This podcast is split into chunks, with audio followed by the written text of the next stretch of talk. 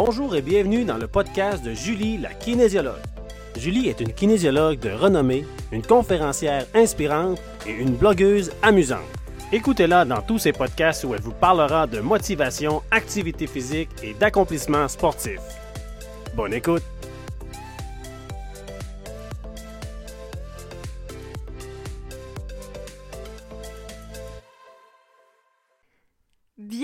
Dans ce premier épisode de la chaîne podcast de Julie la kinésiologue.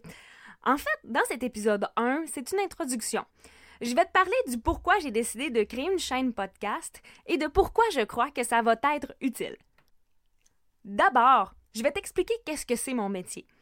Comme kinésiologue, en fait, je suis une professionnelle de la santé qui intervient en activité physique. Alors oui, l'activité physique, c'est une science de la santé.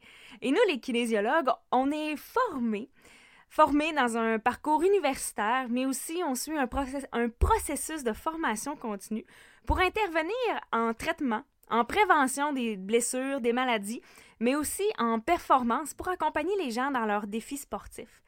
Au niveau du traitement, on travaille avec les personnes symptomatiques. Donc les personnes qui ont des problèmes, par exemple, de diabète, de haute tension artérielle, les personnes qui auraient de l'arthrose ou de l'ostéoporose, par exemple. Quand on parle de prévention, en fait, c'est un peu ma spécialité. C'est de parler de la motivation à bouger. C'est parler d'en faire un peu plus à chaque jour pour être en meilleure santé, autant sa santé physique que sa santé mentale. Et ça, ça passe par, oui, l'activité physique, mais aussi ça passe sur un travail sur soi-même.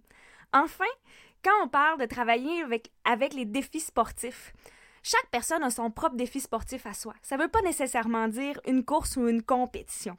Ça peut être simplement de commencer à marcher ou de réussir à jouer avec ses enfants. Maintenant que je t'ai expliqué c'est quoi mon métier, je vais te parler du pourquoi j'ai décidé de créer cette chaîne podcast. En fait, c'est que je reçois plein de questions. Comment je fais pour intégrer l'exercice dans mon horaire? Julie, c'est-tu grave si j'ai pas réussi à le faire trois fois par semaine? Ou plutôt, j'ai souvent des questions comme T'as-tu des trucs de comment je pourrais réussir avec mes enfants aussi?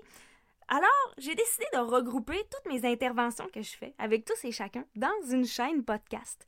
Alors, à chaque semaine, ça va être une thématique différente. Et dans cette saison 1, en fait, je l'ai nommé se trouver. Parce que je crois que la première chose à faire, c'est de se trouver comme personne. C'est quoi ses motivations? C'est quoi notre but à bouger? Pourquoi on va bouger? C'est quoi l'activité physique qu'on va trouver, qu'on va faire? Comment qu'on va s'évaluer? C'est quoi les critères qu'on va utiliser pour dire Hey, moi je réussis à faire l'activité physique, j'aime ça et j'ai des résultats. Donc, tout au long des prochains épisodes, on va ensemble se trouver. Et le but final, c'est d'avoir du plaisir à bouger et d'avoir une bonne santé.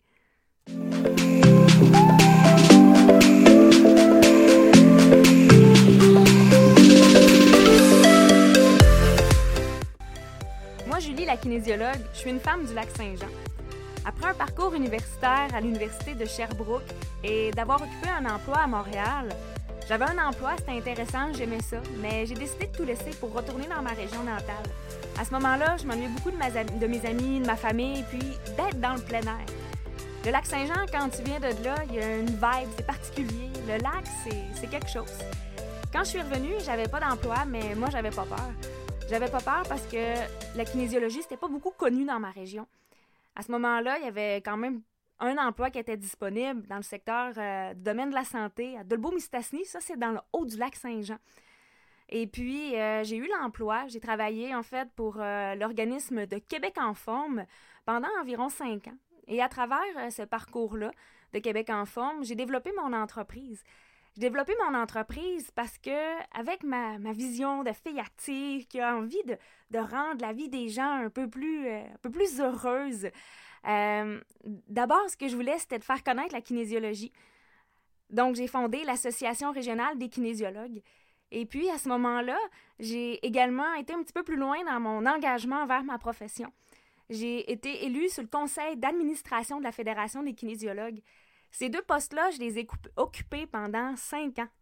C'était mes bébés, c'était ma façon de, m'accomplir personnellement.